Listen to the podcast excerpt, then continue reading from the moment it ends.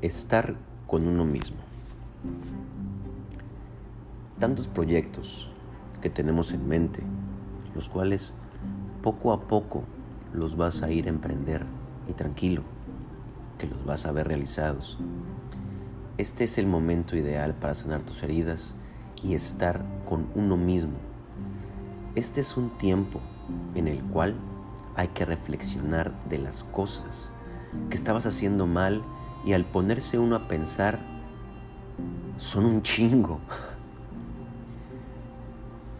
Pero si nunca empiezas a podarlas, jamás vas a empezar a vivir tu vida y dejar de vivir recargándote en la de otros y quedarte preguntando, ¿qué hice mal?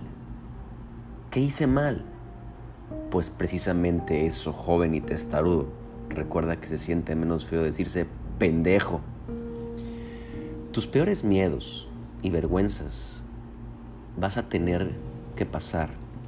Sin embargo, para eso te vas a preparar, para sentirlas, pero de diferente manera. Recuerda que hay que sentirlas y comprenderlas, porque eso es inevitable. No pasar por ellas, eso no se puede. Tienes que pasar por ellas.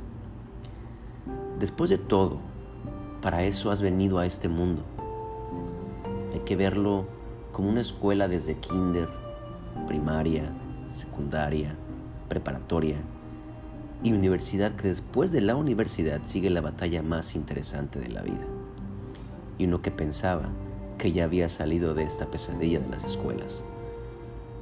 No hay que verlo así, visualizarlo de otra manera, como experiencias y retos, los cuales vas a pasar por ellos, pero ya lo sentirás de manera diferente y lo recordarás de manera graciosa. ¿Por qué?